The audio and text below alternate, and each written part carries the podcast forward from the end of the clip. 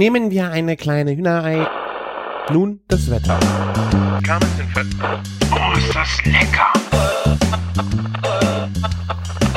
Küchenfunk.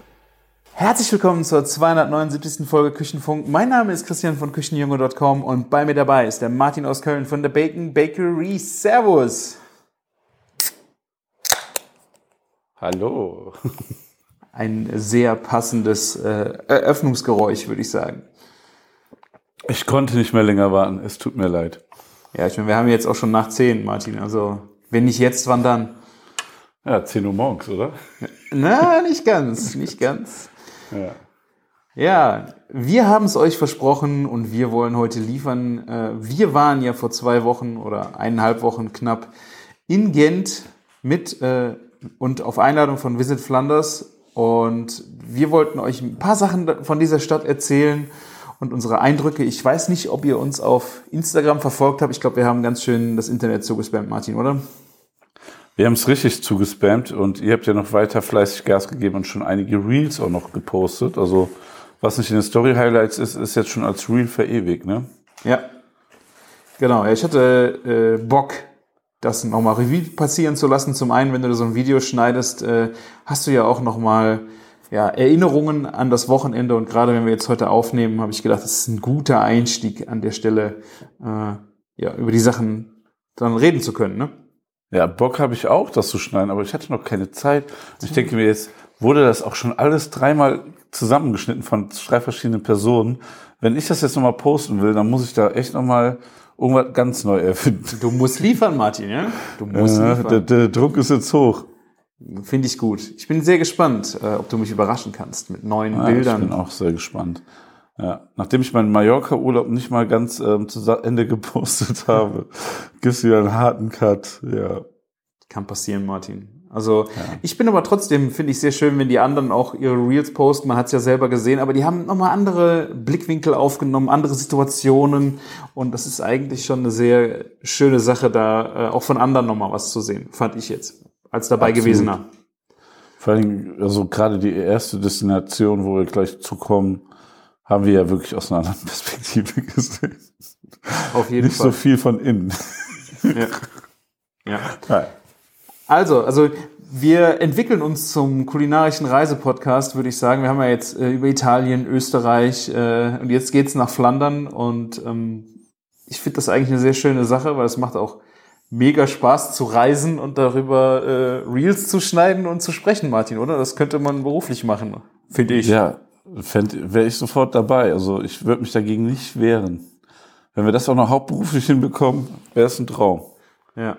Aber dann gehen wir völlig aus dem Leim, glaube ich. Ja, da, da, da, darauf trinke ich heute übrigens ein Juice Junkie. Ähm, ist von einem Brüsseler Bierprojekt, was ich mir geholt habe. Ähm, ja, ähm, New England Style IPA. Prost. Prost, Prost.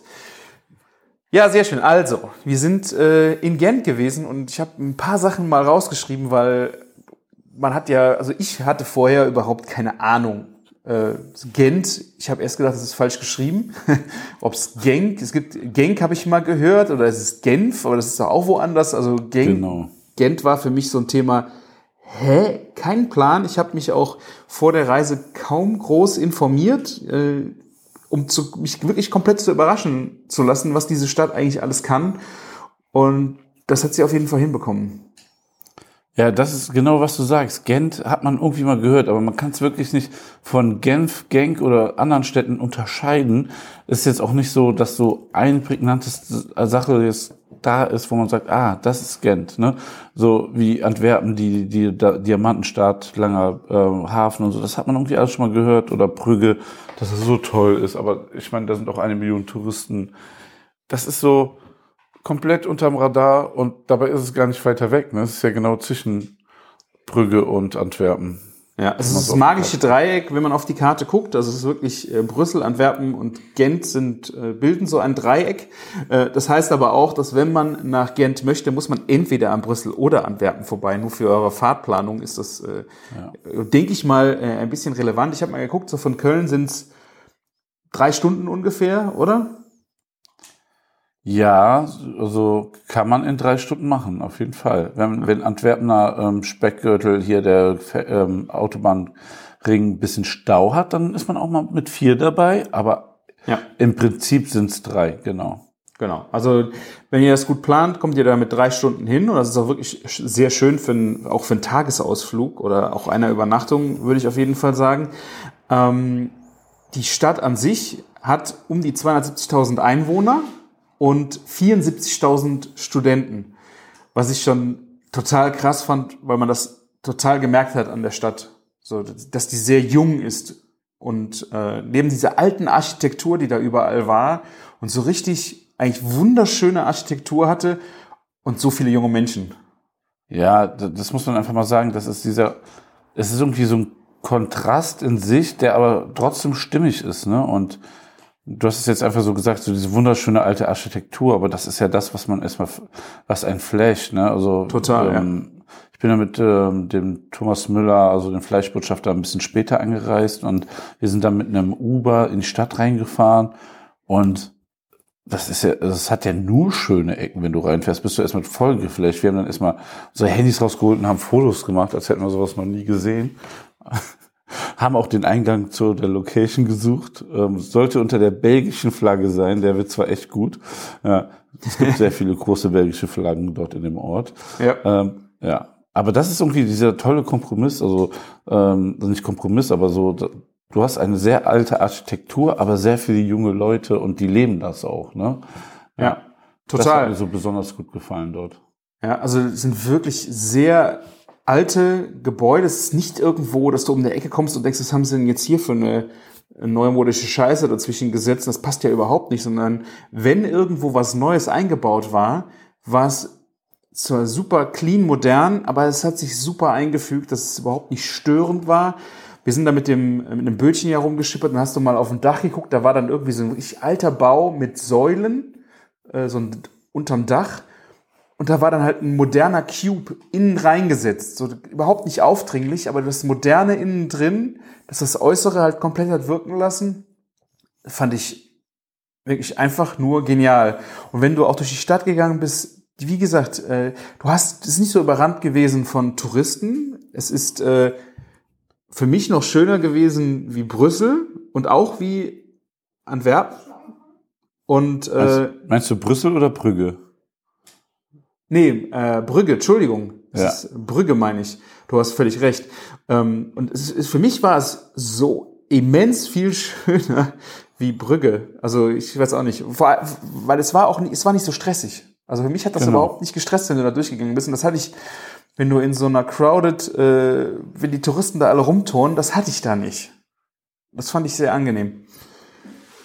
Was da auch krass ist, ist halt ähm, nicht nur die Leute, sondern auch das Angebot dadurch ist halt auch Ja. nicht ganz so touristisch. Also es ist nicht so an jeder zweiten Stand, Sta, äh, Straßenecke der, der belgische Waffelstadt. Natürlich gibt's den auch, ne, belgische Waffeln, aber irgendwie hast du nicht das Gefühl, du läufst hier in den nächsten Tourinap rein. Ja. Ne? Und hier eins nach dem anderen willst du, wirst du einfach nur ausgenommen, sondern irgendwie vom Vibe her ist die Stadt komplett so voll, setz dich hin und genieß es hier. Hier ist es schön. Und irgendwie waren die Leute auch so drauf. Wir waren ja schon noch in der letzten Woche, es, es, es war, glaube ich, die letzte Woche von den Sommerferien, in Bayern zumindestens aber es äh, ist, sch- sag mal, schon noch ähm, nicht Nebensaison, sondern schon eher Hochsaison. Und es war nicht überfüllt. Ne? Es war angenehm voll und belebt. Wir hatten ja das schönste Wetter, was man sich dafür ausmalen Ja. konnte. Ähm, und es war total angenehm. Also wenn du das, du geh mal in die Düsseldorfer Altstadt oder da an die Rheintreppen am Wochenende zu der Uhrzeit, da wirst du durchgeschoben. Ne? Das war da ja echt das Gegenteil von. Ja. Also ich habe noch ein paar weitere Facts raus. Wir haben äh, 734, ich weiß nicht von wann der Stand ist, Restaurants.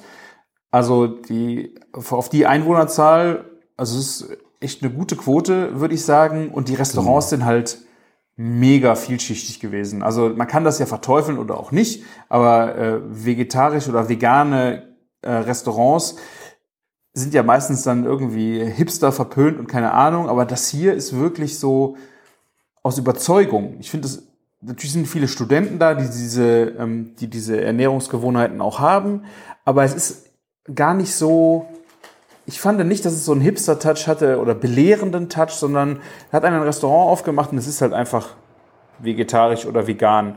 Und da gibt es sogar ein bisschen die Sterneküche im vegetarischen Bereich Läden, ne? Ja, dazu musst du sagen, die, also ich weiß nicht, ob die sich selber so nennen oder den Titel bekommen haben, vegane, ähm, also die, die, die Stadt irgendwie für Veganer Europas, irgendwie sowas, habe ich jetzt öfter gehört in so Videos. Ah. Ne, die vegane Hauptstadt Europas, so die Richtung. Ne? Und irgendwie spielt vegane Ernährung dort eine sehr große Rolle, kommt mir so vor, weil Ja. ähm, wir sind, wir sind sogar nachts in einen Burgerladen vorbeigelaufen, der nur vegane Patties hat. Und bei einem anderen, bei dem wir waren, dann gab's halt Fleisch und dann gab's aber noch also drei andere vegane Optionen, die genauso eine große Rolle gespielt haben wie das Mhm. Fleisch. Ne? Also da war Fleisch wirklich nur ein kleiner Bestandteil der Auswahl. Ja. Ja, und das zog sich eigentlich schon fast durch alle Angebote, die man da so gesehen hat. Ne? Also das ist schon ein großes Ding dort. Ja, aber was halt auch schön ist, es ist halt nicht ein überlagerndes Thema, sondern wenn man unsere Stories auch gesehen hat, wir haben ja auch richtig derbe und übel auch Fleisch gegessen. Ne? Also es ist halt, äh, ich fand es, es hatte eine schöne Waage gehabt. Es war nicht äh, irgendwas Ja. dominant und aufdringlich wieder, sondern du hast halt wirklich totale Flexibilität. Worauf hast du jetzt Bock? Wir haben hier was für dich. So, das äh, fand ich halt echt schön. Auch ohne, vor allen Dingen, das ist das Wichtigste, ohne verurteilt zu werden dabei. Ne? ja. Ja, so ich bin hier der Oberlehrer äh, Veganer, da, das war ja gar nicht so. Du fühlst dich immer willkommen und ähm, als Fleischesser oder als ähm, Ve- Veganer, Vegetarier, also für alle gab es einfach was. Also ich meine, mit dem Wetter, ich, wir waren am richtigen Wochenende auch muss, da, muss Ja. man sagen. Ne? Alle hatten gute Laune. Ja, das war schon schön. ja. Und auch Ja, so, und ja, ähm, du meinst ja auch 270.000 Einwohner und 734 Restaurants. Nur mal zum Vergleich, Köln hat bei eine Million Einwohner 2000 Restaurants. Ne? Also, da, also die Schlagzahl der Restaurants ist schon gut dort. Ne? Ja. Also, obwohl davon so viele Studenten sind, ne, ähm, ist das schon ähm, eine Menge für 270.000 Einwohner. Und vor allen Dingen ein krasser Kontrast. Wuppertal ist ähnlich groß und ja. ja, ich sag da lieber nicht zu. Ja, sehr gut.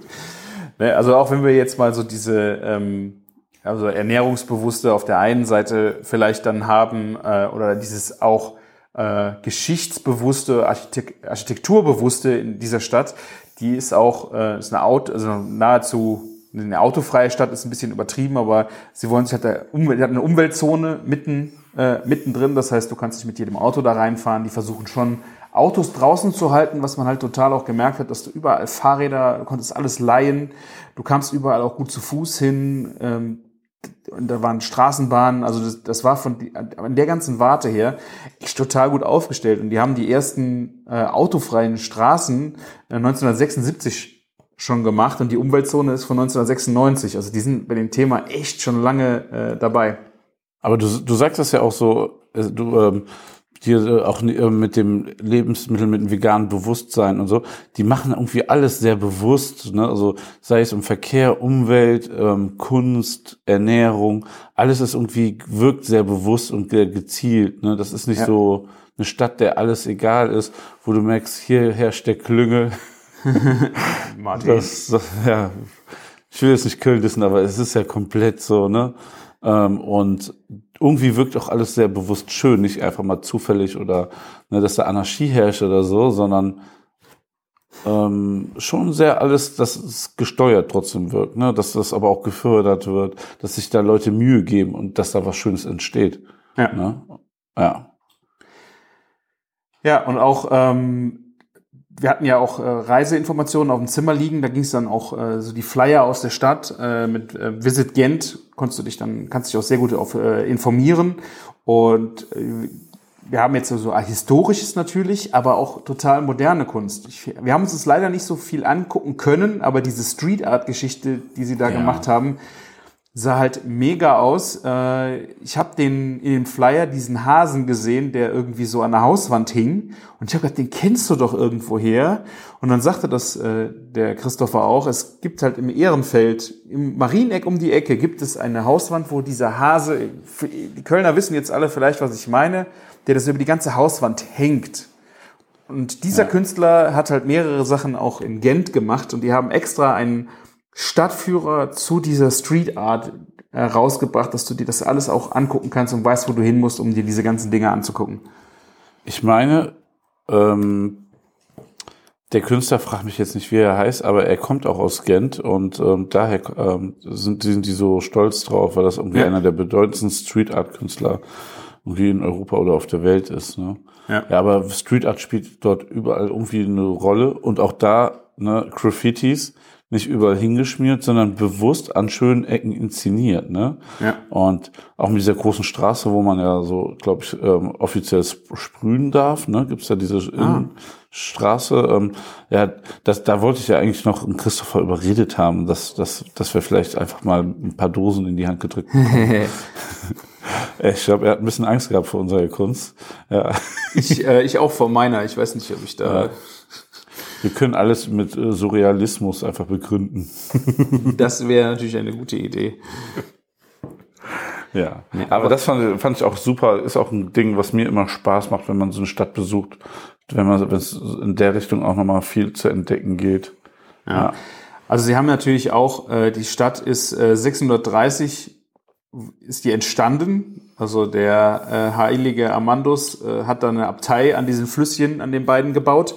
Und seitdem ging das halt äh, da in dem Ort so, so los. Und von 1000 bis 1500 äh, war das eine der wichtigsten Städte Europas. Glaubt man gar Nicht nicht. nur wichtigste, sondern auch größten Städte Europas, meinte Christoph, ne? Ja, einer der, ich glaube, es waren noch zwei vor Paris und noch einer war, war davor, mein, Ja. meine ich gelesen Einfach- zu haben. Also es ist Einfach krass. richtig verrückt, wenn du jetzt so siehst, wie klein die Stadt so im Vergleich zu anderen Städten ist, ne? Und dass es einfach der bedeutendsten größten ist schon, ähm, dann, dann wird einem vielleicht auch bewusst, warum es so viele schöne alte Gebäude dort gibt, ne? Und vor allen Ja, Dingen ist halt mega schön, dass der Krieg sie nicht so zerstört hat. Ne? Ja, ne, wenn du sie Rotterdam oder ein paar andere Städte anschaust oder Köln, ja. Also für die Viel Kunstbegeisterten, hier.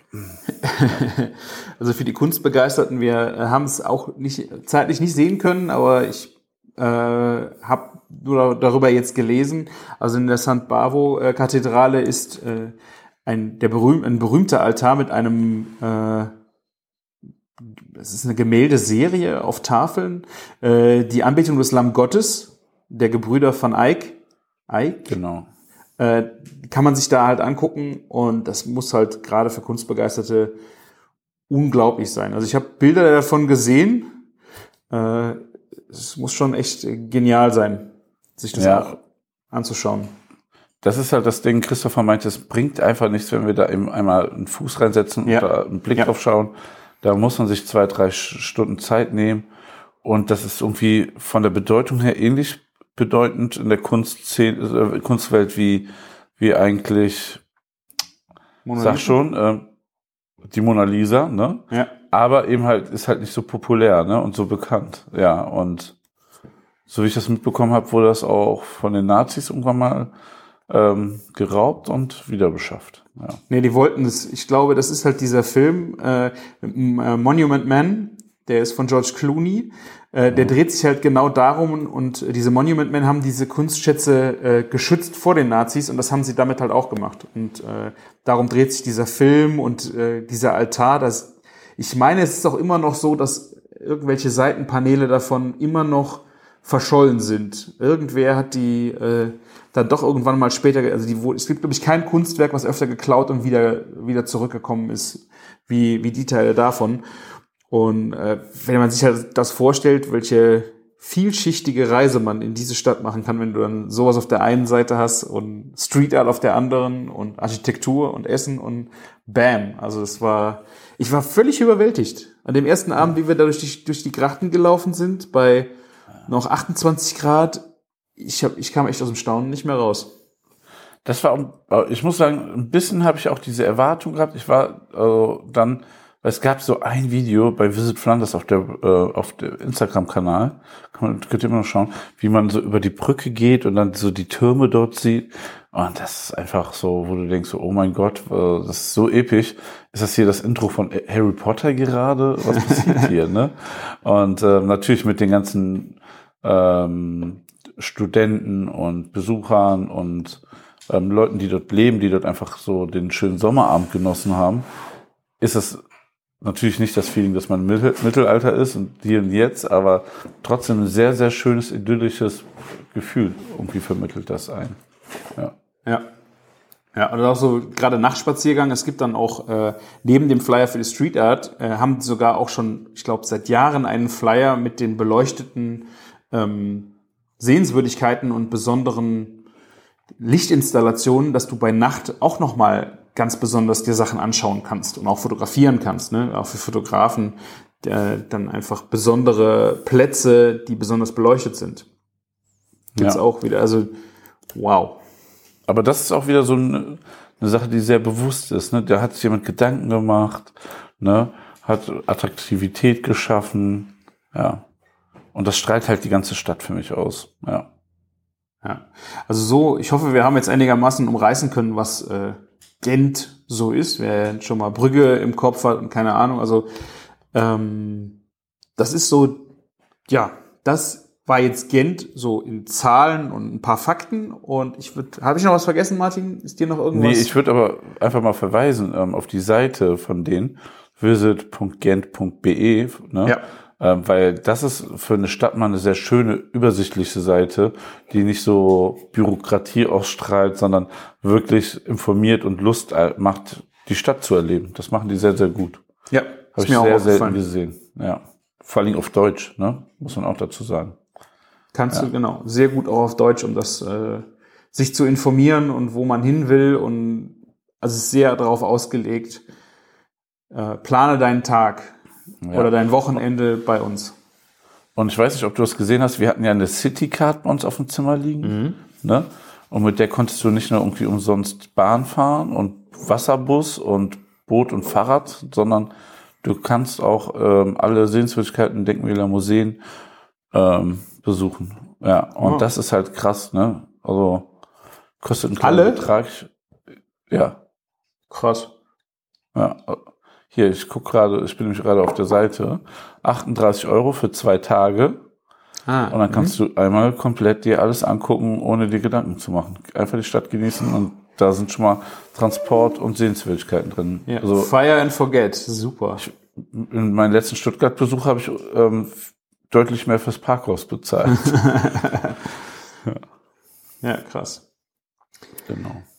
Ja, dann würde ich sagen, äh, steigen wir mal in unsere, in unsere Reise ein, einfach ins Programm und äh, reden mal einfach so ein bisschen über die, die Themen, die wir uns am ersten Tag angeschaut haben. Wir sind zum Glück, ich bin mit äh, Christian von Westwood Barbecue und Camillo von Don Caruso Barbecue schon ein bisschen früher zum Glück da gewesen. Also wir waren um, boah, weiß ich gar nicht, um drei, drei Uhr, halb vier, drei Uhr schon da. Also es war Man schon. muss das anders formulieren. Ihr wart pünktlich. Wir waren überpünktlich, zum Glück. Ah, Ja. Sehr gut, ja.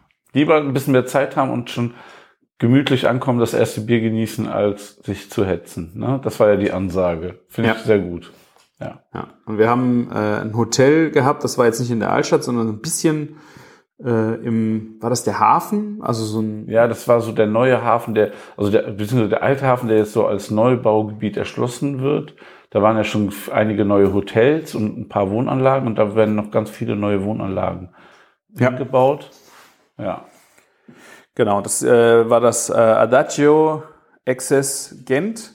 Das fand ich, äh, es war ein Apart-Hotel, auch wieder mit, äh, das hatten wir ja auch jetzt schon bei einer Österreich-Reise, also dass du auf dem Zimmer auch kleine, äh, kleinen Herd, äh, Kühlschrank, Waschbecken, du konntest da auch dich theoretisch äh, versorgen, aber sonst sehr schnucklige Zimmer, wo nichts fehlte, ne?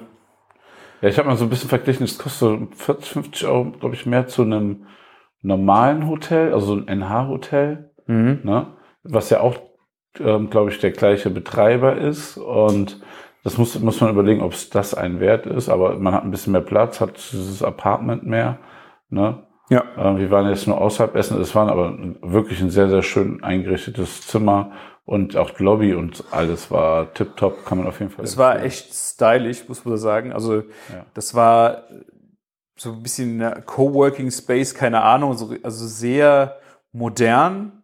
Auch da war dann der Frühstücksraum äh, mit, einer, mit langen Tischen, wo du dann mit vielen Leuten auch zusammensitzen solltest. Also ich fand das irgendwie, ja, Ja, Das haben die neuen Hotels, ne? diese New, also Workspaces und sowas. Ja, Ich ja. meine, wir, wir hätten dann noch eine PowerPoint-Präsentation abhalten können, so halb offen, dass das jeder sieht. Wäre alles möglich gewesen. Aber was ich viel wichtiger fand, ist so, dass abends kann man auch noch dort gemütlich sitzen und zu fairen Preisen gutes Bier trinken. Ne? Also ich glaube, Ja. wir hatten fünf Stück am Hahn und ein normales Lager hat 3,50 gekostet oder so. Ähm, ein okay. Bier. Wenn die Dame hinterm Tresen den Bock hatte, noch äh, ein Fass anzuschlagen, wenn's, die hat gesagt, das, das Bier ist nur noch warm. Also dann Oh. war ein bisschen, äh, ja. Aber dafür gab es immer kaltes Dosenbier. Ja. Konnte man auch Und noch. von der Brauerei habe ich heute auch was dabei. Genau. Ja, sehr gut. Also das Hotel fand ich, äh, also es war von der Lage her super in die Stadt. Ähm, es war mega sauber, ruhig. Ähm, also kann man echt, äh, kann man echt Ja. empfehlen.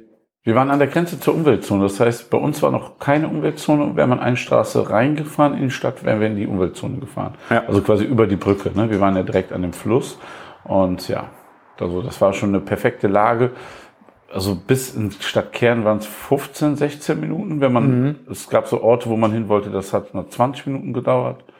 Oder wie ich sage, 10,50 Euro mit einem Uber. Das habe ich aber original nur einmal gemacht, weil ich dann auch einfach gemerkt habe, an was für schönen Orten man vorbeigeht. Und ähm, mit dem Fahrrad oder zu Fuß kann man das einfach viel besser genießen. Ja. Das haben wir ja echt auch. Ich glaube, ich bin kein, bin ich einmal Auto gefahren. Ich weiß gar nicht in der ganzen Zeit. Glaube ich nicht, weil wir sind halt überall hingelaufen und das war super zu erreichen und du hast einfach total Bock drauf gehabt, weil du dich gefragt hast, was ist um die nächsten Ecke? Was gibt's denn Ja. jetzt hier zu sehen? Und so Genau, sind wir halt das- dann Ist es, ne? Und äh, ich habe ja auch nur den Uber genommen, weil wart spät dran. dran waren. Wir kamen halt zu spät und ich hatte insgesamt eine zwölfstündige Anreise. Weil ich kam ja von Mallorca. Ja. ja. Da hatten wir es einfacher mit äh, Westerwald, Bad Neuenahr, Leverkusen und dann äh, Gent. Ja. Also der weiteste War Anreise hatte dann noch der Christian gehabt. Und ähm, wir waren halt so früh da, wir konnten das Zimmer beziehen und sind dann direkt los. Also der erste Programmpunkt, der regulär auf der Liste stand, war eine Distillerie. Und wir haben schon gedacht, okay, das ist äh, sportliches Programm, dass man äh, nachmittags um, ich glaube, es war fü- 17 Uhr, sollte das losgehen, als erstes äh, mit Destillaten. Und da haben wir gesagt, so, da sollten wir auf jeden Fall vorher noch irgendwo was Frittiertes essen. Das muss unbedingt sein. Und das war eine sehr, sehr gute Entscheidung. Wir sind da mitten in den Ortskern gelaufen und da war äh, das Friedatelier von Sergio Hermann. Ein guter alter Bekannter, könnte man schon fast sagen. Ne? Ja, von der, aus dem letzten Jahr? Nee, vor, doch Antwerpen. Nee, das war bei der Antwerpen-Tour. Waren wir auch bei, Stimmt. beim Frit Atelier. Ja. Genau, also es ist ein äh, Drei-Sterne-Koch, der schon seit bestimmt über zehn Jahren drei Sterne hat, der auch eine Imbissbude hat, wenn man das despektierlich sagen möchte, aber halt wirklich mega durchgestylt, äh, total geniale Kreationen, nur beste Zutaten, dementsprechend auch teuer, aber es ist schon ein Erlebnis. Also wenn man da ist, finde ich, äh, ist das auf jeden Fall mal ein Grund, da mal reinzugehen und sich das mal anzuschauen. Er hat das geschafft, was jeder Sternekoch aus Deutschland, wovon er träumt, eine Kette zu kreieren, die qualitativ hochwertig ist und sich so trägt, dass sie nicht nach zwei Jahren pleite geht. Ich, es gab viele große Köche, die sich in Deutschland die Zähne ausgebissen haben. Und wann waren wir in Antwerpen? Vor vier Jahren. Und es gibt das immer noch. Ja, er hat sich vielleicht den richtigen Gebiet genähert. Ne? Ist nicht zu fancy, das kennt jeder, Ja. aber in High Quality und gibt auch den gewissen Kick, wo du sagst, dafür bezahle ich jetzt drei Euro mehr, das ist es mir wert. Ne? Muss Ja. man einfach sagen. Ja, also man hat ja auch wirklich ein, äh, eine Skala, auf der man arbeiten kann. Du kannst dir einfach eine Fritten äh, mit Mayo holen, die auch schon sehr viel besonderer ist, aber du kannst halt auch äh, hingehen und ähm, die Spezialkreationen, die auch wechseln, äh, bestellen. Und äh, eine, das habe ich, fand ich von der Idee her so genial. Das war eine äh, Frittel mit äh, Creamy Carbonara. Also eine Carbonara auf eine Fritten zu machen, fand ich eine so geile Idee. Also die mussten wir unbedingt bestellen. Dann gab es eine Fritten mit äh, Flemish Stew, also ein, ein Fleischragout, was drauf war. Ähm, und ich musste auch eine äh, Shrimp-Krokette bestellen. Also Kroketten kennt ja jeder, das sind diese normal mit Fleisch gefüllten Kroketten. Die haben die, hatte Christopher auch erzählt, ähm, da klassisch immer mit Sch Shrimps oder Seafood drin. Also es ist Ja. wirklich total typisch. Kroket heißen die, ne? Ja, genau. Ja, die gibt's ja in Holland überall auch, ne? Aber immer auch gerne so lokal hergestellt, ne? Ja, ich habe es in Holland aber nie so richtig gesehen, weil du ja da totgeworfen wirst mit den Fleischkroketten. Oder dann hast du mal ein bisschen was mit Käse. Also äh, diese Shrimp-Krokett kriegst du echt sehr gut. Wir hatten, ich glaube, später waren wir auch noch in dem Laden, da gab es auch wieder eine. Also die äh, haben schon eine besondere Bedeutung für die Region und sind dann auch echt gut gemacht. Und wenn wir dann so mal in die, in die Fritten reingehen, haben dann äh, probiert, diese Creamy Carbonara werde ich auf jeden Fall als äh, Frittentopping nochmal selber nachmachen.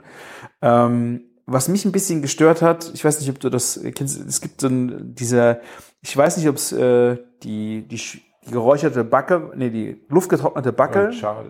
oder Guan- Schade. Guanciale war und die hatte einen komischen Taste. Ich weiß nicht, ähm, So steil, schweinig oder?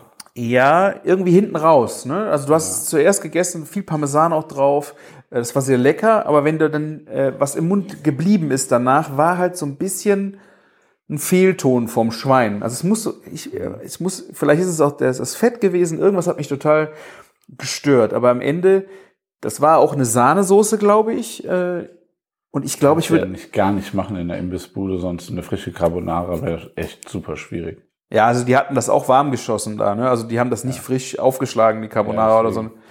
Äh, aber ich glaube, ich würde, glaube ich, gar nicht so auf äh, die sahnige Richtung gehen, sondern würde einfach eine richtig eierige ähm, Mayonnaise machen. Und dann Speck dazu und äh, dann Parmesan nochmal drauf. Ich habe das- schon überlegt, also ist ja fast das gleiche, wie du meinst, aber ich habe auch gerade überlegt, wie man es machen könnte. Und ich würde eine eierige Holly machen. Also ist ja eigentlich Ja? eine Mayonnaise. Ne? Also, Ja. na, aber Ja. wenn du jetzt, ich sag mal, das gute Lucul-Produkt nimmst, war das dann noch ordentlich, ja, pass, das wirst du dann nicht mehr merken.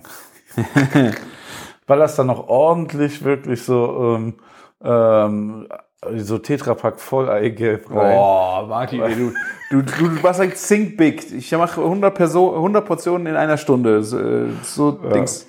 Ich habe nicht mal ein halbes Bier getrunken und schon gesprudelt ist an Kreativität hier. Wa? Ja. Ja, nein, aber weißt du so, und dann ähm, den, den Guanciale und Parmesan und so. Und ich sag, wenn ich das abschmecke, glaub mir, das werden dann alle feiern. 100 Pro. Ja, gut, du kannst es dann aber halt auch in geil, noch geiler machen. Für drei Personen machst du es halt dann auch richtig geil. Kannst du ja dann auch ohne Lucul machen. Aber ich glaube, ähm, ich weiß, wo er sich ein bisschen dran vielleicht inspiriert lassen hat. Also ich meine, Carbonara ist eh total in. Aber ähm, was total oft ist, was ich jetzt sehr oft gesehen habe, ist, dass Carbonara auf eine Pizza gemacht wird. Ja. Ja, auch geil. Und, ja, und richtig geil. Und ähm, natürlich ist das dann so der nächste konsequente Schritt, das auf ein äh, Pommes zu bringen. Ja, also die haben auch noch die Variante gehabt mit äh, Indisch, mit äh, Genau. Erdnuss und so und wie, äh, dieses Flemish Beef Stew. Habe ich, war ich auch ein bisschen skeptisch, immer diese, diese, so ein Ragout oder so ein zerkochtes Fleisch, sehr viel Soße auf knusprige Fritten, war ich skeptisch, ob das so gut funktionierte. Hat aber mega lecker geschmeckt. Sogar für mich noch besser wie die Carbonara. Also das war eine richtig geniale, würzige Geschichte und die Fritten haben auch nicht drunter gelitten, weil die richtig äh, noch stramm waren. Ist aber auch ein traditionelles ähm, Gericht, ne? Ja, muss man ja, ja. auch mal sagen. Ne? Also eigentlich isst du ja dieses Flame Stew und dann gibt's Fritten dazu, halt nicht da drauf. Ne? Ist halt dann ein bisschen die Street Food Variante. Ne? Ja. Ja. Aber das Macht war gut. schneller durch, aber ich finde so, gerade wenn sowas wie eine geile Bratensoße da einzieht, das ist einer der wenigen Momente, wo es auch ein bisschen matschen darf. Aber es war halt, die Fritten waren so, so perfekt auch äh, ge gefrittiert, dass die nicht so krass gesuppt haben, dass du Crunchy auch noch hattest und so. Dieser Mix war halt total genial. Ich bin jetzt so froh, dass ich eine Chili Cheese Fritten von fetten Kuh gegessen habe. Das sind jetzt richtig Hunger. Ich habe jetzt auch Hunger wieder, wenn ich mir das so durch den Kopf gehen lasse. Vor allen Dingen, was mich noch mal am Ende richtig geflecht hat, war diese Shrimp-Kokette. Und die haben dann ja Mayonnaisen noch äh, an Spendern, also Trüffelmayonnaise und, und, und, weil die du alle ja auch noch zapfen kannst. Und da war eine ich habe den Namen nicht genau gesehen, aber vom Geschmack her war es wie eine Bernays. Das war eine, so eine sehr currygelbe äh, Soße Ja. mit Estragon. Ich glaube, es, es müsste eigentlich sowas in der Kante gewesen sein. Und das mit diesem Shrimp-Kokett zusammen. Boah, das war so gut. Das war so War, gut. ich ich, ich glaube, ich kann mich an diese Soße erinnern. Das ist so eine Art Bernays-Mayonnaise, ne? ja. Ja, hat nochmal, glaube ich, einen anderen Namen als Mayo, aber genau das kann man eigentlich am besten so beschreiben. Ja, also das war wirklich sehr gut. Und vor allen Dingen war das richtig gut, dass wir das gegessen haben, bevor wir in die Distillerie gegangen sind, weil, meine Herren, ey, da da, gab's da was zum Probieren vielleicht? genau das und ich hatte äh, überhaupt keine Ahnung, wo der Christopher uns dahin entführt. Es hieß äh, Dada Chapel Distillery, okay. Ja. Wir sind auf dem Weg zur Frittenbude da vorbeigelaufen und das war ein altes Gebäude mit einer Tür, die, weiß ich nicht, vier Mann hoch war, eine Holztür mit zwei Flügeln und es sah aus wie das Gerichtsgebäude oder ein, keine Ahnung, Burgeingang. Und da sind wir dran vorbeigelaufen und dann meinte er, ja, da müssen wir gleich rein. Und äh, ja, da sind wir dann auch reingegangen und das Gebäude war wirklich wow. Ja, wie soll man das beschreiben? Das ist einfach richtig crazy. Also allein die Tür wiegt wahrscheinlich mehr als eine Tonne, ähm, wenn man die schon so sieht. Aber ähm, wenn man reingeht, ja, als wenn du so von irgend so, so ein Anwesen von einem Prinzen, der in der Stadt wohnt. so Ja. könnte man das vielleicht sagen. So ein. Adliger. Ja. Ne? Ja, genau. Es ist, ich weiß nicht genau, ich habe jetzt nicht mehr aufgepasst, was genau das Gebäude früher mal war. Also Teile davon könnte die aus dem Namen herziehen. Hatte, es war eine Kapelle, aber das war ja nur ein kleinerer Teil davon, dem ganzen Gebäude. Ne? Es war ein riesiger Innenhof mit wunderschönem Garten, äh, auch noch mittendrin und halt, ja, noch. Ja. Also auch kein, kein armer Prinz, sondern wirklich ein steinreicher Monarch, ne, der da wohnt. Wahrscheinlich. Ja, also ihr könnt bei mir, ich habe heute das Reel dazu gepostet, dann könnt ihr euch so mal ein bisschen reinfühlen, was das Gebäude so alles kann. Äh, soweit ich das mitbekommen habe, ist äh, einer der Inhaber dieses, dieses Gebäudes ist äh, der Inhaber von Düvel, von der Brauerei. Ah. Ah, so schließt sich der Kreis. Also es ist äh, ja, also unter anderem ist die Destillerie in diesem Gebäude, es ist wirklich ein sehr, sehr altes Gebäude, um das Gebäude zu erhalten, um dem Gebäude einen Nutzen auch zu geben, einen Zweck und auch äh, zu finanzieren. Aber natürlich, äh, die haben, mussten da, ich weiß nicht, so viel Geld reinstecken. Ich, ich weiß gar nicht, wie viel, ja, ich weiß, er hat es, glaube ich, gesagt, 15 Jahre haben die an dem Ding renoviert. Äh, und ja, ist einfach, einfach krass gewesen. Und wir sind dann, bevor wir in die Distillerie gegangen sind, ging es dann, äh, sind wir in so einen Seitengang gegangen und dann kamen wir in ein Treppenhaus, das habt ihr bestimmt auch jetzt schon mehrfach bei uns gesehen, wo ein, ein Gemälde, dieses ganze und eine Holzschnitzereien, das ganze Treppengeländer, ich habe sowas, muss ich dir sagen, wirklich noch nie gesehen. Dieses Ja. also jede Fläche an der Wand ist mit einem historischen Gemälde in einer Detailgetreue gemalt gewesen, bis die Decke hoch in die zweite Etage, also die erste Etage hoch. Die ganzen Holzschnitzereien da drin. Ich, ich habe echt gedacht, ich, äh, wo bin ich denn jetzt hier gelandet? Vor allen Dingen, ähm, das, das klingt jetzt natürlich so begeisternd, aber so selbst in öffentlichen Plätzen habe ich sowas noch nie gesehen. Also ich habe es ja so leider auch nicht mit eigenen Augen gesehen. Ich habe es nur auf euch im Video gesehen, weil ich ja zu spät war. Ähm, aber ich, ich könnte jetzt nicht nennen, wo ich, wo man sowas krasses sehen kann. Ja. Nicht übertrieben. Also ich bin jetzt auch nicht der, der Kunstfanatiker oder Fan, dass ich sowas, äh, irgendwas jetzt einordnen konnte oder es war einfach nur, man stand da, hat sich das angeguckt und hat ist die Kinnlade runtergefallen. So, wow. Einfach nur wow. Und äh, die haben da einfach, das ist ein Treppenhaus, ne? Das ist jetzt nicht irgendwie der Ballsaal gewesen, sondern es war das Treppenhaus. Und das war so, ja, einfach, wir waren echt alle sprachlos. Und das war dann so, ey, da sind wir noch nicht beim Eigentlichen gewesen, warum wir überhaupt da waren. Ja. Ja, dann aber erzähl doch mal, also das war ja das Treppenhaus, aber wenn man in diesen großen Raum, also es gab ja den schönen Innenhof, ne? Genau. Gab's ja auch, ne? Also wirklich ein sehr schön hergerichteter Innenhof, wie man sich so einen Innenhof von so einem, einem Schloss, wo Prinzen wohnen, so vorstellt. Mit so Gärten und Rosen und so. Und einem Brunnen und alles, genau. Ja. Da lag da auch ein besonderes Kunstwerk noch äh, im, äh, also das ist so ein, so ein halber Kopf gewesen, der wohl, ich, ich musste es eigentlich nochmal nachlesen, aber der war wohl irgendwie in New York, war das ein ganz berühmtes Kunstwerk, was da sehr lange in New York ausgestellt war und jetzt dann halt jetzt da im Hof ist. Liegt jetzt da im Hof. Und dann rennt man an diesem Kopf vorbei und äh, geht in die Distillerie rein. Und da haben wir dann auch zuerst mal so ein bisschen was über die Distillerie grob gelernt, weil wir wissen ja genau, wie so eine Distillerie funktioniert. Und da hat er halt ein bisschen erzählt und über die Produkte erzählt, die sie so machen. Und dann sind wir in das Fasslager gegangen. Und da ist mir das zweite Mal die Kinder drunter gefallen, weil auch wenn der Name so offensichtlich ist, war mir nicht bewusst, wo wir da hinlaufen. Ja, also das ist wirklich beeindruckend. Und da war ich zum Glück dann auch, also durch die Brennerei quasi in das Fasslager und ja. Ja, da hat man dann so seine Religion gefunden, ne? So habe ich es auch empfunden. Ja, so kann man das auch ausdrücken. Es ist halt eine Kapelle gewesen, die keine Kapelle mehr war, aber es war halt alles noch von der Kapelle drin. Der ganze Altar, vorne äh, die Orgel, die Kirchenfenster, es war alles noch drin und da zusätzlich standen halt die Fässer aus der Destillerie da mit dabei. Genau, statt hier ähm, die ganzen Bänke und Hocker und so zum Beten und so, waren da einfach Schnapsfässer. das war so unterbricht. Ja, über mehr, über drei, vier äh, Reihen nach oben standen die da. Und das war ja natürlich auch wunderschönes Licht, das Sonnenlicht durch die Kirchenfenster. Und auch da war wieder so, ey mein Gott, was ist denn das jetzt? Ja. Man muss sagen, dass dieser ganze Ort so extrem durchgestylt ist und dieses Alte mit Neue so perfekt verbunden wurde und das Licht fällt viel überall so perfekt rein.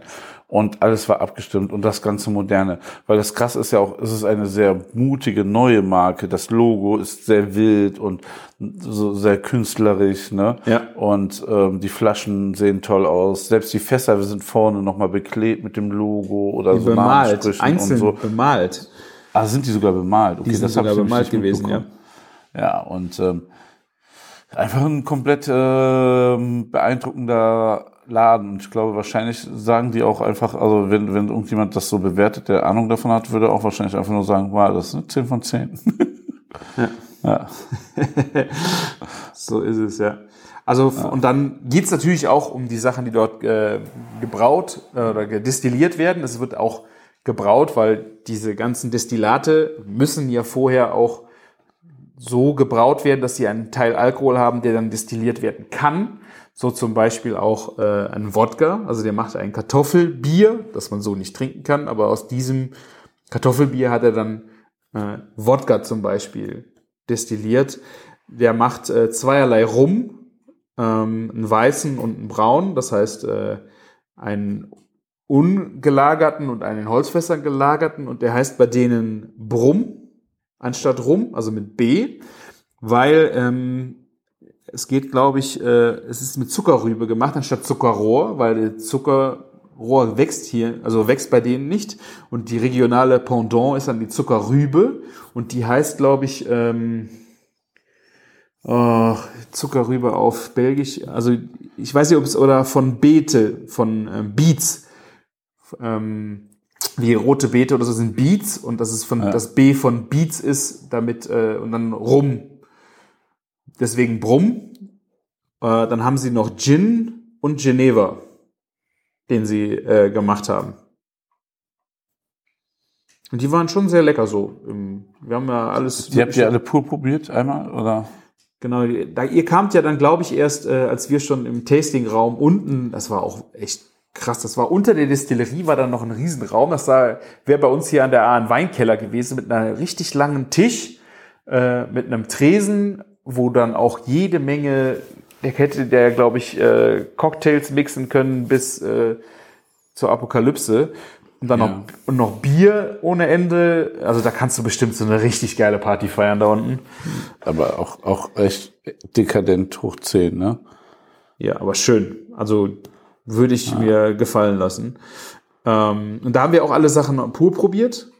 Äh, und das war schon echt lecker. Also der Raspberry Gin, das ist ja ein Gin, der mit Himbeere ähm, nochmal aromatisiert wird. Mir war das gar nicht so ganz bewusst. Natürlich, wenn du destillierst, du hast immer nur klare Produkte am Ende vom Destillat. Also das, da gibt's keine Farbe.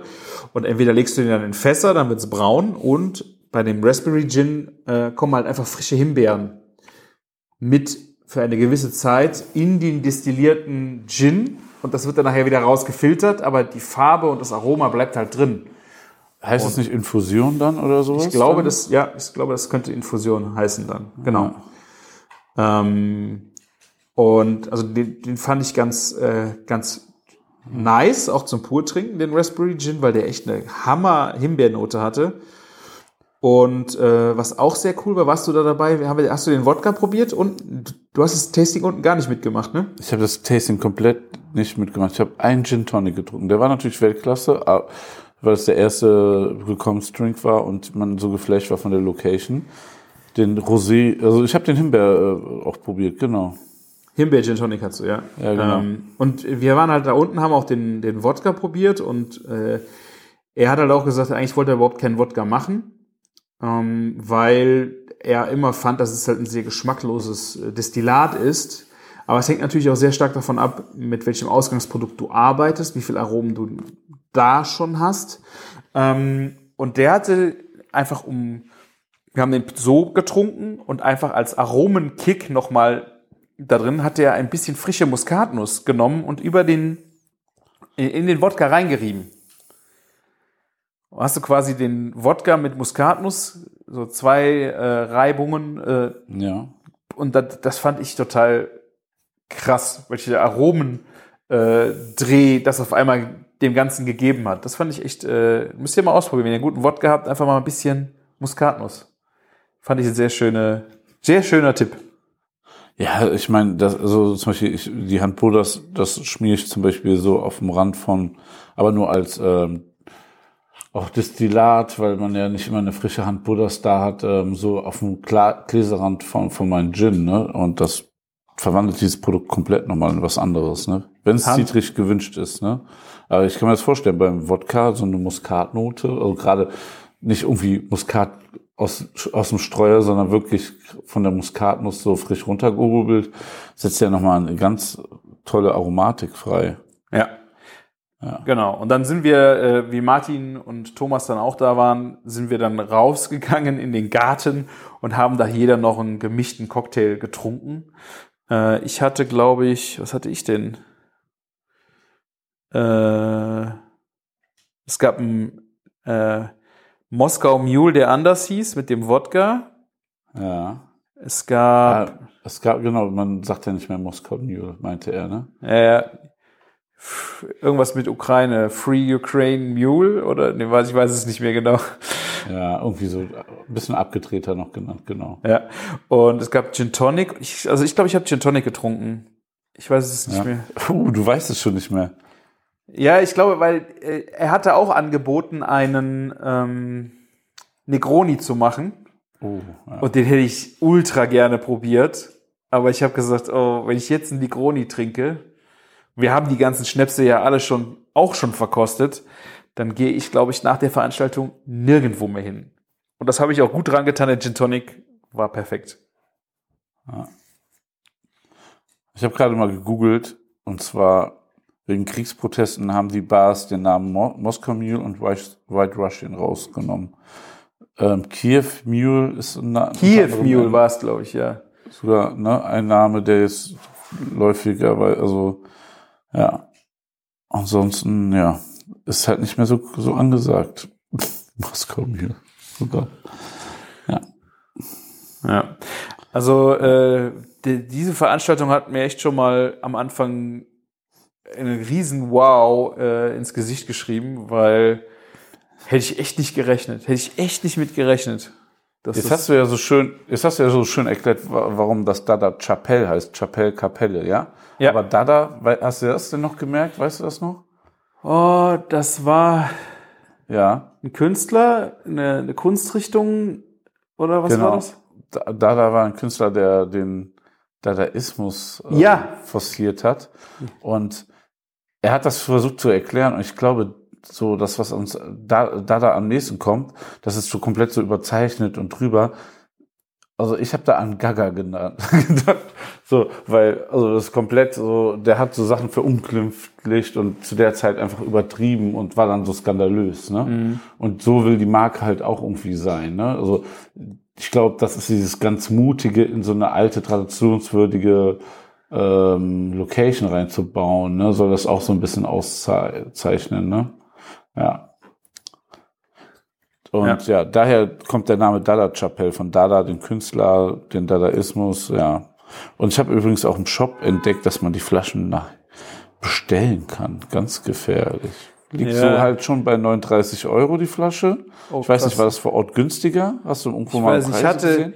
nee, ich hatte, äh, mir hat der Finger gezuckt, Ja. aber ich habe gesagt, oh, ich äh, habe meinen Schnaps. Flaschen- Ja, die Flaschen sehen aber so schön aus, ne? Und ich sag mal, 10 Euro mehr als eine normale St- Standard-Gin-Flasche in Deutschland finde ich gar nicht mal so viel zu teuer. Ja. 39 Euro geht klar.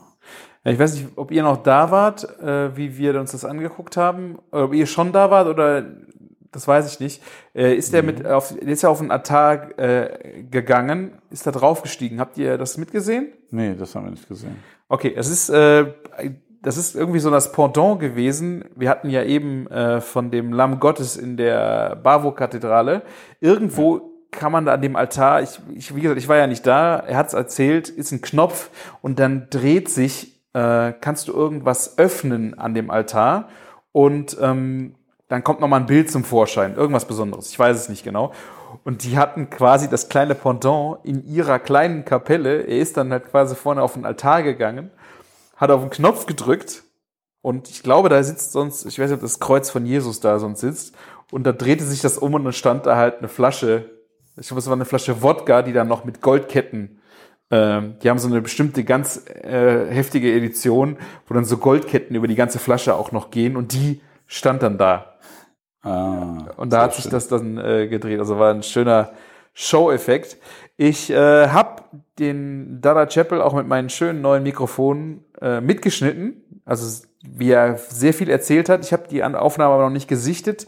Es kann durchaus sein, dass wir in äh, einen der späteren Folgen vielleicht mal außer der Reihe, also im Zwei-Wochen-Turnus mal einen zwischen reingeworfen, vielleicht mal einen Mitschnitt von äh, dem Ausflug dorthin veröffentlichen werden. Aber das will ich nochmal reinhören und gucken, wie interessant es für euch auch ist, äh, wie viele Zwischenfragen da drin sind und so. Aber vielleicht kommt da mal was, dass ihr euch das mal anhören könnt.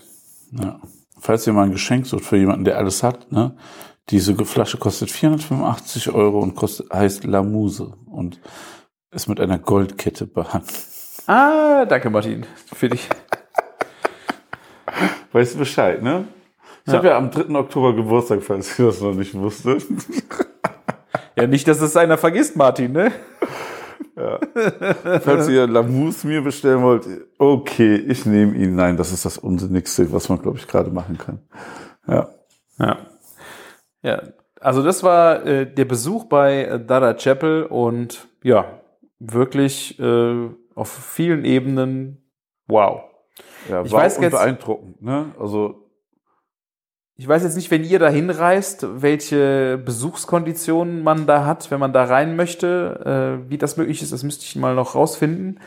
Ähm, ob man da einfach zu Öffnungszeiten mal reingehen kann, sich das anschauen oder ob das nur äh, für spezielle, zu speziellen Terminen oder möglich ist, aber ja, sollte man sich auf jeden Fall mal auf die Liste schreiben.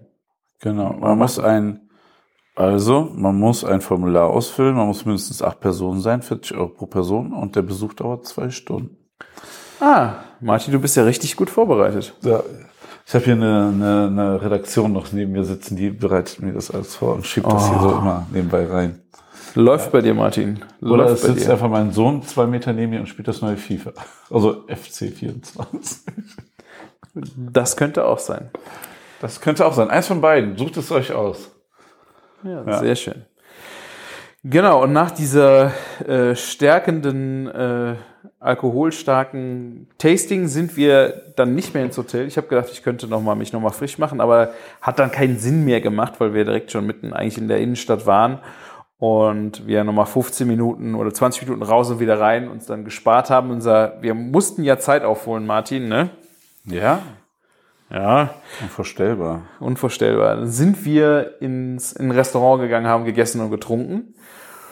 Und das war auch so ein, es war sehr beeindruckendes Restaurant, fand ich für eine so kleine Stadt. Das hätte ich erwartet in Berlin, weil die haben nur Spezialitäten gehabt. Also von Trinken und Essen. Das war da nicht so, dass du da irgendwie so ein Larifari-Bier trinken konntest und Chips dazu bestellt hast, sondern es, wenn du da hingegangen bist zum Essen, musstest du dich echt mit deinem Essen und deinem Trinken beschäftigen.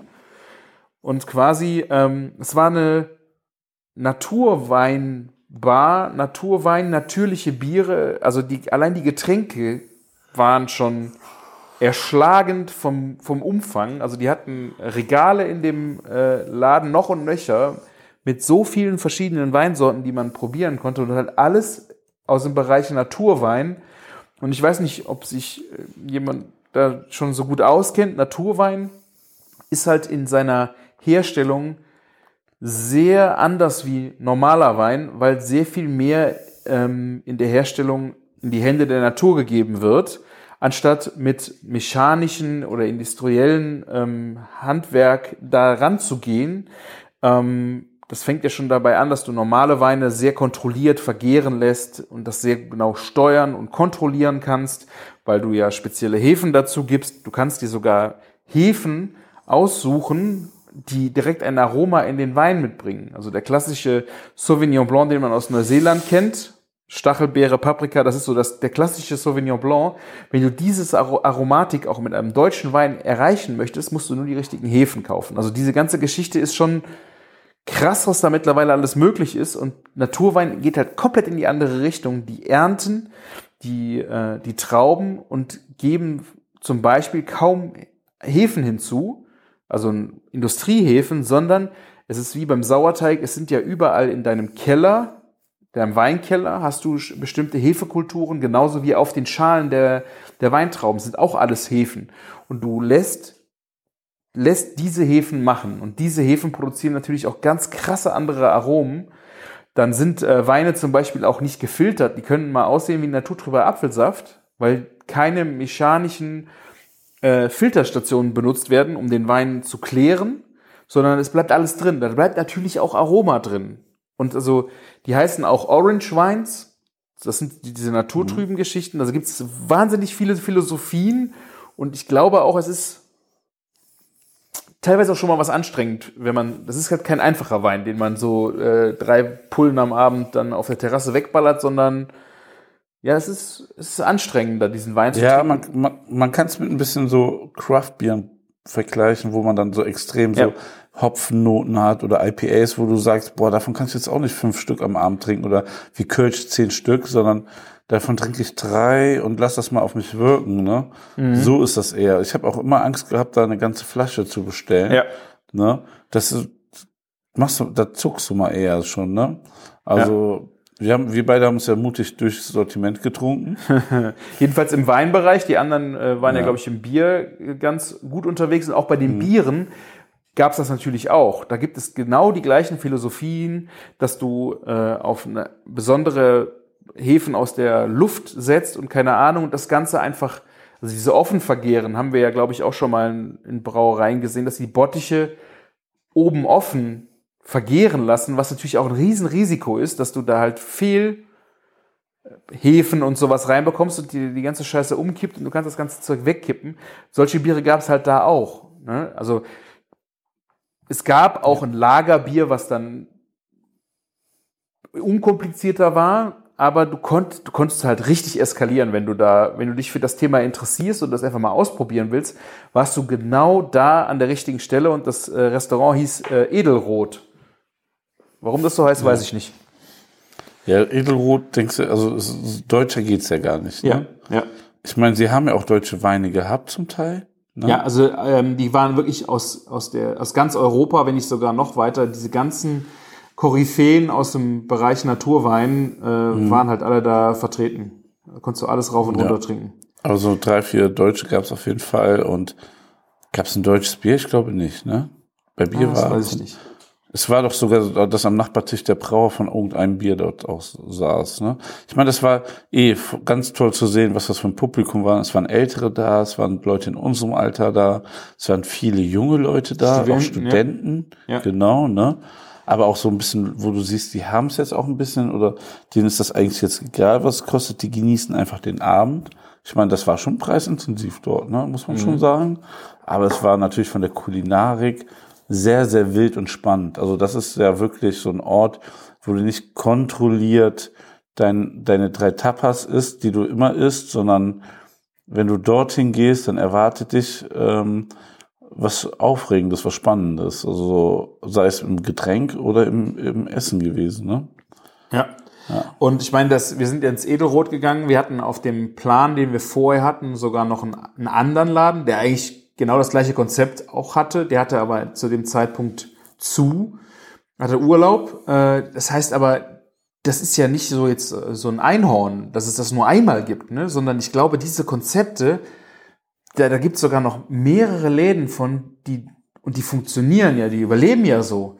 Das heißt, es ist auch wirklich gefragt. Und das ist schon krass. Also so einen Laden hätte ich jetzt äh, in einer Stadt zum Beispiel wie Berlin vielleicht einen oder zwei gegeben. Aber das, das ist ja viel, viel größer, dass da wirklich auch das Publikum ist, was so ein Laden am Leben hält. Das ist ja schon echt krass. Ja, das, das fand ich auch sehr beeindruckend. Und ähm, das wird man heute und in der nächsten Folge auch alles nochmal so mitbekommen. Es ist ja nicht nur in diesem Bereich so, ne? Also das ist ja schon sehr, sehr krass, wie die Leute da Bock haben auf gutes Essen, aber eben halt nicht nur auf das Klassische, sondern vieles Neues ausprobieren wollen, viele Trends mitgehen wollen, aber auch diese ganzen Natursachen viel probieren wollen, ja. Ja. Und vom, Weil an den Nachbartischen gingen auch viele ganze Flaschen von den Naturwein über den Tisch, ne? Ja, also wir hatten, Martin und ich haben uns im Bereich äh, Petnat, äh, glaube ich, glaub ich, drei Stück getrunken. Das ist im Grunde ein Naturwein, aber Petnat ist die Sektrichtung davon. Also das sind dann auch wieder die Sektherstellung im Bereich Naturwein, die auch noch eine spezielle Gärungsgeschichten hat. Ich kenne mich da jetzt noch nicht so tief drin aus, aber Petnat ist quasi der Sekt aus dem Bereich Naturwein. Und ich glaube, wir haben drei Stück probiert, oder? Oder Das zwei? kann ich dir nicht mehr sagen. Ich kann es dir echt nicht mehr sagen. War verrückte Aromen dabei. Also war wirklich Muss, äh, muss ich sagen, nach einer, nach einer Woche, nach einer Woche Mallorca und, und zwölf Stunden Anreise ha- habe ich auf jeden Fall das sehr genossen, so drei, vier verschiedene Sachen da zu probieren. Aber da, da, da bin ich also für den Abend zumindest raus gewesen. Ja, aber dafür haben wir dann da auch äh, gegessen und da war es natürlich auch ein sehr breit gefächertes Bild, was du dort essen konntest. Also es sind, äh, es war ausgefallen und auch äh, ging in Richtung kreative Tapas, aber halt nicht Spanisch nur, sondern äh, durch die ganze Welt. Also ich habe das mal geschrieben so Boquerones bis Edamame. Also du hast Asien, äh, Israel, keine Ahnung, also du hast wirklich durch die ganze Welt dich äh, futtern können. Ja, in und allen dann, Bereichen. dann mit dem, mit dem ähm, Rillette, weißt du, was so sehr traditionell ist. Dann hast du den Burrata gehabt, ne, also wirklich all over the world, das, was gerade lecker ein bisschen angesagt ist, mehr Comfort Food mäßig, also gar nicht so unbedingt so, so auf vegan oder so gesund unbedingt angelehnt, ne. Aber für ja jeden war was dabei gewesen. Also Ja, genau. Den überbackenen Käse gab's da, ne? Da war doch was. Camembäcker, äh, ofengebackener Camembert. Es gab aber auch Bitterballen, klassisches Barfood. Äh, sie haben äh, Nachos gehabt oder ein Kimchi-Blumenkohl. Und mein absoluter Favorit an dem Abend waren die Austernpilze in Tempura. Oh ja, absolut. Äh, Das war mit großem Abstand das Beste, also Ja. was mir auch an Erinnerung geblieben ist. Ne? Ja. Also Tempura-Gemüse ist ja eh so richtig geiles Zeug, wenn das schön heiß aus der Fritteuse kommt. Und äh, da war eine Gochu, Goshu Mayo dabei. Das ist ja, glaube ich, Gochujang, ne? Das ist Ja. ähm, diese südkoreanische Paste. Chili-Paste, meine ich. Genau, und in der Ja, Mayonnaise. Ja. Ja, und das hat, äh, ich glaube, es ist koreanisch, da hast du recht. Äh, Ja. Und das war halt wirklich so lecker, diese Kombination. Ähm, aber dann, wie gesagt, auch diese Fischlein, die Boccherones oder auch eine Edamame mit einer, die waren auch irgendwie, das war nicht nur Salz an der Edamame, sondern da war so eine ein bisschen Chili-Paprika-Paste. Außen klebte das so ein bisschen an den, an den Hülsen. Und wenn du die dann durch den Mund gezogen hast, war das auch nochmal ein schöner Aromenkick. Also muss ich mir auch mal merken, bei Edamame außen vielleicht mal was anderes, nur wie Salz dran zu machen. Schmeckt zwar auch lecker, aber da könnte man auf jeden Fall noch mal was machen. Wenn du das in den Mund steckst, hat das äh, echt bestimmt einen coolen Effekt je nachdem, was du da machst. Ja. Ja, und es gab zwar auch so Spaghetti Bolognese und noch irgendein Gericht, so als Hauptgericht, so ganz, aber eigentlich war es ja genau das Geile, dass man da so kleine, irgendwie, das waren ja immer mehr wie so Tapas, ne, da Ja. gegessen hat. Ich glaube, die, die Tempura war das einzig große Tellergericht, so was wir hatten auf dem Tisch, ne. Ja. Wobei es ja auch eher so, man teilt sich das so vier Leuten. Ja, das war schon wirklich, wirklich ähm, schön, also ich liebe das ja so mit allen irgendwie alles teilen, von allen ein bisschen Ja. was, man nichts muss, alles kann. Ah, ja, genau, und ja, die, Meat, die Meatballs waren auch ganz gut. Ja, Stimmt, das waren Meatballs, die waren Asiat, waren das? Stimmt, da waren Meatballs. Ich weiß Da aber nicht mehr. Ja, frag mich nicht mehr. Italienisch? auch- War es asiatisch? Nee, das, das war auch so spicy asiatisch, ja. Ja. Aber ich denke mal auch so, wenn ihr da seid, dann haben die schon wieder ein bisschen was durchgewechselt. Es ist halt ein wilder, kreativer Laden. Ja. Ja, aber Ähm. auf jeden Fall eine, du, man saß da auch schön an der Straße, da sind, kamen auch wie viele Leute, die, also man saß da mitten so am Bürgersteig, die Leute mussten quasi durch den Bürgersteig, durch die Terrasse durchlaufen. Und das war wirklich äh, sehr angenehm belebt, die, die ganze Geschichte. Man muss ja auch sagen, auch wieder da, ne, die Außengastro, ne, die Läden haben viel Außengastro und dadurch ist es natürlich auch viel einfacher für so einen Laden zu überleben, ne. Und ich glaube, wenn man so die Gesetze der ähm, deutschen Städte da drüber bügeln würde, wäre das gar nicht möglich, ne. Aber irgendwie es ist so, beschafft das ja, also ist ja auch wahrscheinlich wieder so eine bewusste Entscheidung von der Stadt, damit da mehr Lebensqualität reinkommt. Ja. Und das ist so ein Paradebeispiel eigentlich, was so eine Stadt in, ähm, in Euro, mitten in Europa für eine Lebensqualität am Start hat. Ne? Ja. Genau durch, durch sowas. Ja.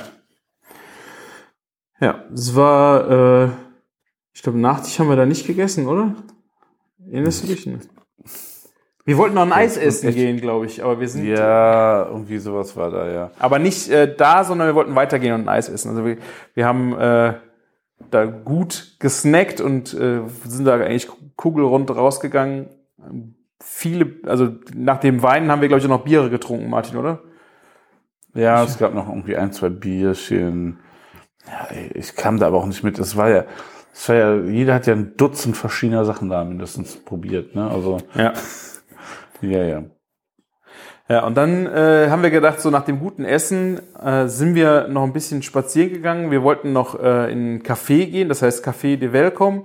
Ist im Grunde auch eine, eine Bar, Bier, Craft Bier Laden gewesen, aber wir, haben, wir waren einstimmig dafür, dass wir laufen wollen, weil ähm, brauchten einfach noch ein bisschen Platz im Magen und da ist äh, Spaziergang das Beste. Und das war halt dann auch so, habe ich ja am Eingangs schon mal erzählt, wie schön diese Stadt war. Dieser Spaziergang, diese beleuchtete historische Altstadt. Und überall waren Menschen. Wir sind an den Grachten vorbeigelaufen. Die saßen einfach an der Mauer von der Gracht. Die Füße jetzt nicht ganz im Wasser. Das war so ein bisschen äh, über der Wassergrenze. Aber da hatten die allen Bier in der Hand, waren am Erzählen. Die ganze Außengastronomie platzte da überall aus allen Nähten. Und ja, es war einfach ein total schönes Bild. Ja, ohne das aber wirklich, also das klingt natürlich so, als es war sehr belebt, aber es war nicht überfüllt oder so. Nee. Man hat sich Nee. dort bewegt und hatte auch genug Platz und ich glaube, nicht überall, aber in den meisten Läden hätte man auch noch was bekommen. Ja. Ne? Aber ähm, es saßen ja auch total viel einfach am Wasser, ne? Also es Genau. war super viel Platz, so, so ohne Gastronomie äh, Angebote wahrzunehmen, sich einfach am Wasser einen schönen Abend zu machen mit einer Flasche Wein, ne? Also dafür, das, dafür war es der perfekte lauer Sommerabend. Und ja, lau war es nicht, es war schon ein bisschen wärmer, aber Wärmer als lau, ja. Ja, Aber echt ähm, wu- wunderschön. Man konnte mit Abkühlung gut ähm, gegensteuern. Und das ist es ja. Und deswegen so ein, ich weiß nicht, wie lang, war es eine Viertelstunde, 20 Minuten Spaziergang. Das hat uns ja einfach nur gut getan. Ja. Ja, und wir sind da auch durch die, das war jetzt wirklich das Zentrum, Zentrum, dann sind wir irgendwie an einer, an einem alten Gebäude vorbeigelaufen, da haben sie an die Seite, es sah aus wie ein Glasgewächshaus, riesen Glasgewächshaus dran gesetzt, wo dann, weiß ich nicht, da, da waren auch Tische drin, das war ein, Party, Bar, Restaurant, keine Ahnung, auch für den Winter. Ich, das war optisch schon total der Knaller. Und dann sind wir um die Ecke gegangen, kamen auf den Platz, da war dann so eine, eine sehr äh, moderne Zeltkonstruktion, also eine, oder eine Dachkonstruktion. Erinnerst du dich dran, wo der Klavierspieler saß? Nee. Was? Du bist, wir standen doch noch nebeneinander da, da, da, da war so eine Dachkonstruktion und da war ein, äh, da stand ein Klavier und da konnten die Leute dran spielen. Da konnte jeder dran spielen gehen und ich weiß, da war halt ein Profi gerade dran, der spielte da, ich weiß nicht, was er gespielt hat, aber da standen, die Leute saßen auf dem Boden, haben dem zugehört. Es war wunderschön beleuchtet in so bunten Farben, dieses, von unten dieses Dach. Und äh, da hat der Klavier gespielt. Weißt du es nicht mehr, Martin? Okay. Das war, das war, glaube ich, ein zu langer Tag. Es ging ja danach noch weiter, Martin. Es war Daran eigentlich. kann ich mich erinnern. Da bin ich wieder voll da. Vielleicht habe ich auch mit jemandem gequatscht in der Zeit und du hast das anders wahrgenommen. Ich guck Kann mal, ich, ob der Camillo, der hat das nämlich wunderschön eingefangen. Der ist da mit der Kamera vorbeigerannt und hat das. Ich hoffe, es ist in seinen Highlights drin. Wenn nicht, äh, sollte er unbedingt das noch tun. Da werde ich ihn noch darum bitten, dass du das Video auch noch mal siehst von dem Klavierspieler. Das war echt Ja. wunderschön. Wenn ich, wenn ich wahrscheinlich meine Kamera roll gucke, habe ich den auch noch aufgenommen und kann mich nicht dran. Oh, Martin. Äh, ich habe super viele Bilder von den, von den, von den ganzen, ähm, von der Brücke, von der ganzen Landschaft gemacht. Dann kann ich mich auch daran erinnern. Oder dieses, es gibt diese eine Ecke, wo, wo wir vor ein Foto gemacht haben, wo drauf steht, niemand geht verloren. Niemand so. Rad verloren, ja. Ja, ja, ne? ähm, was glaube ich genau das dann heißt. ja, und aber ein Klavierspieler, da, da macht so gar nicht Klick bei mir. Es kann auch sein, dass ich es äh, repostet habe, dass es bei mir in den Highlights drin ist. Ich werde es dir mal schicken. Vielleicht macht es ja dann nochmal Klick. Genau. Aber dann waren wir in Café de Willkommen. Daran kann ich mich sehr gut erinnern. Ja. Und da wusste ich auch überhaupt nicht erst am Anfang, was ich davon halten sollte, was das jetzt überhaupt ist. Ne? Und das ist, äh, der, der Inhaber ist, äh, spielt am nächsten Tag unserer Reise noch eine sehr große Rolle. Also die haben die Brauerei Doc, Doc Brewing. Und ähm, wir sind halt da dann eingekehrt und haben einfach noch ein paar Craft-Biere getrunken. Und das war schon krass, was die für eine Craft-Bier-Auswahl hatten, weil die halt selber ziemlich viel Craft-Bier brauen. Ne? Genau, ja. Ähm, wir haben ja direkt relativ schnell auch dann was zu probieren bekommen und der Sohn war da, der eigentlich das Barbecue macht. Er ist der Restaurant, also der ist der, der Gastropart ist er und der Vater ist der Brauereipart, ne? Ja, ja, aber macht er auch den Laden, der Sohn? Ich glaube, er macht in allen Läden die Küchen. So hab, Ah, ich bin, so. ich bin nicht Okay. sicher. Ich bin nicht sicher. Ja. Und ja, da haben wir noch ein paar Craft-Biere getrunken. Auch da kann ich dir im Detail nichts mehr sagen, außer dass wir da schön so an der Fensterfront saßen. Ja, wir saßen leider nicht auf der Leute. Terrasse. Ja, wir mussten Genau, halt so halb voll. sitzen. Das war äh, ganz schön warm teilweise.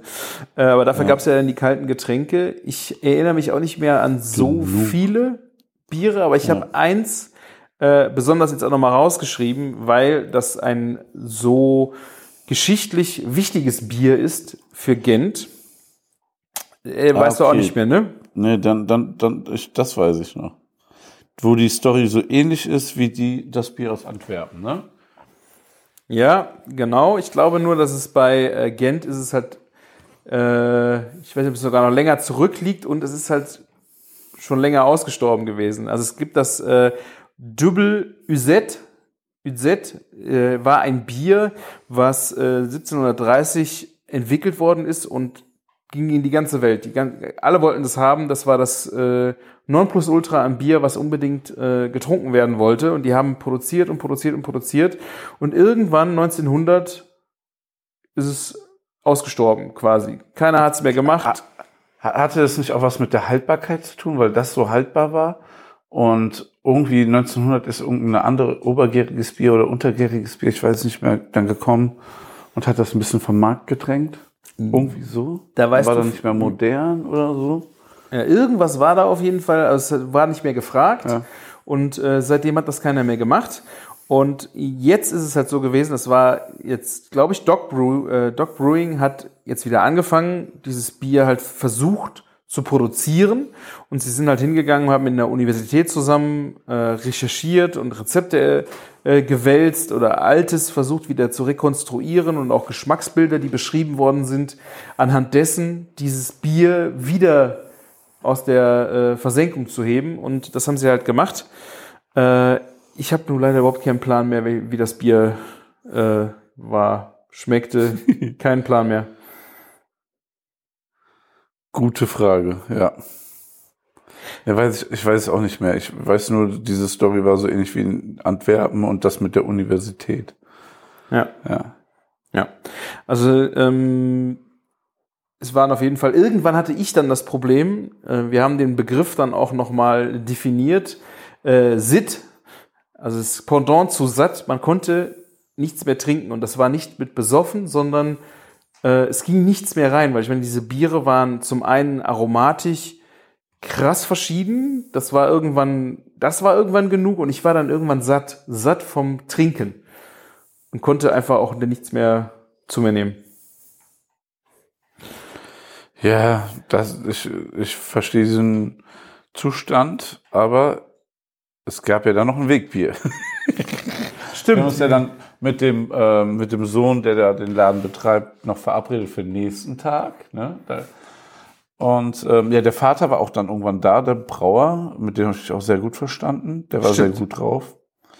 Bisschen derberer Typ, der- derberer Humor, ganz lustig, ganz locker, genau.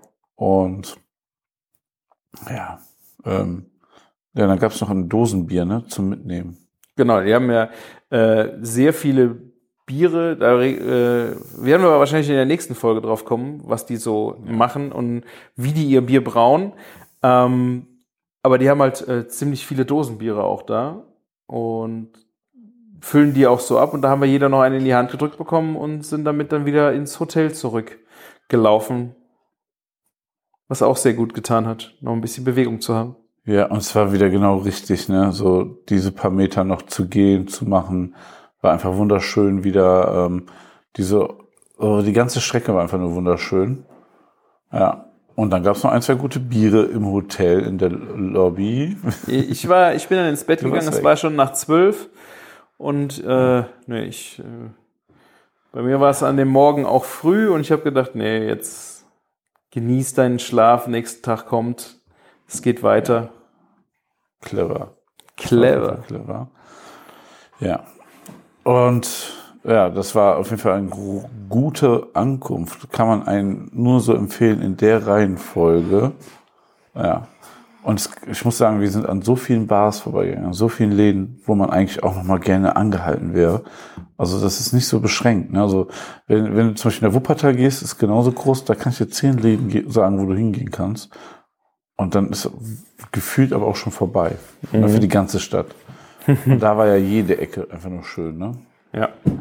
Also wir sind am nächsten Tag ja auch noch in ein paar Läden reingegangen und ähm, wie, Ja. wie du schon sagtest, wenn man vorbeigelaufen ist und einfach mal geguckt hat, äh, was es da überall alles gab, das war wirklich äh, erkundenswert. Also da muss man auf jeden Fall, also ich will da auf jeden Fall noch mal hin und einfach noch ein paar Dinge austesten, weil das sah echt richtig verlockend aus. Es muss, irgendwer hat mir auch geschrieben, als ich da äh, gepostet habe, äh, dass ich da bin. Es gibt da auch noch irgendwo einen ganz besonderen Frittenladen, der heißt aber anders, den man auch unbedingt sich angeguckt haben sollte. Äh, abseits jetzt vom Sergio Hermann, äh, den, den Laden. Äh, ja, also Ich kann nur schon mal spoilern, ich werde es dann in der nächsten, ähm, ähm, nächsten ähm, Folge erzählen. Die Stadt hat auf jeden Fall was mit mir gemacht, das äh, noch keine Stadt mit mir gemacht hat. Ähm, und erzähl, das, darüber reden wir nächstes Mal. Das ist schon super Stadt, ja. Genau. Sehr schön. Ja, es ist doch eigentlich ein schönes, äh, wir haben jetzt eine Stunde 20 für den ersten Teil, für den ersten Tag. Und äh, das glaube ich, es macht Sinn, damit wir es euch nicht äh, überstrapazieren, äh, dass ihr euch auf den zweiten Tag freuen könnt, der auch vollgepackt ist mit Erlebnissen, die dann kulinarisch auch nochmal, da nehmen wir nochmal Sachen in die eigene Hand, oder? Ja, genau, da, da werden wir auch mal aktiv. Lassen uns nicht nur bekochen und ähm, bedienen, sondern ja. In jeglicher Hinsicht waren wir da aktiv. Ja, sehr schön. So viel kann ich schon sagen. Alles klar. Ja, also ihr könnt ja jetzt, äh, die Folge ist ja jetzt schon mal, äh, kommt morgen schon, also morgen am Freitag geht die online. Wir werden dann wahrscheinlich in der nächsten Woche den zweiten Teil aufnehmen. Wenn ihr Fragen habt, seid schnell, schreibt uns gerne auf küchen-funk.de äh, eure noch Nachfragen, die werden wir dann direkt mit beantworten. Natürlich könnt ihr das auch im Nachgang später nochmal machen und wir antworten da gerne drauf. Aber wenn ihr jetzt so gerade im Thema völlig drin seid und wollt das einfach mal ähm, nochmal loswerden, wollt vielleicht uns korrigieren, was äh, die Kunstgeschichte angeht, äh, haut's raus. Könnt auch auf küchen-funk.de Audiokommentare hinterlassen, das schneiden wir dann hier rein. Also ja, wir hören auch gerne von euch und äh, beantworten gerne eure Fragen und schaut euch äh, bei Martin und bei mir auf Instagram am besten die Videos an, dann kriegt ihr so ein richtig, richtig schönes Feeling und hoffentlich Urlaubssehnsucht, dass ihr da auch bald mal hin wollt. Genau so sieht's aus. Da kann man kaum noch was hinzufügen. Sorry. Außer den zweiten Tag. Oh, das war gut, Martin. Ja, ja sehr schön. Dann äh, würde ich sagen, wir hören uns nächste Woche wieder oder in zwei Wochen mal gucken. Äh, wir nehmen auf jeden Fall wieder den zweiten Teil für euch auf und freuen uns da schon sehr drauf. Äh, und die letzten Worte hast wie lieber du, mein lieber Martin. Ich stelle mir jetzt schon mal das ähm, richtige Bier für nächstes Mal kalt, damit das nicht nochmal passiert, dass ich ein Brüsseler Bier zum Gent-Podcast ähm, trinken muss. Aber es kommt immerhin aus Flandern. Von daher alles gut. Und in diesem Sinne, ähm, bis zum nächsten Mal. Macht's gut und lecker. Ciao. Ciao.